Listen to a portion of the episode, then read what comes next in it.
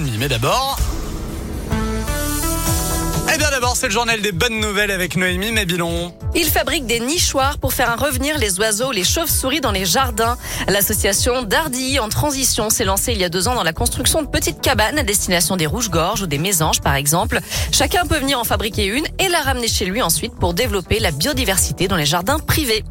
Après Bron, Lyon devient la deuxième ville de France à se doter de bancs d'allaitement. L'idée lancée par des citoyens s'est concrétisée grâce au budget participatif de la ville de Lyon.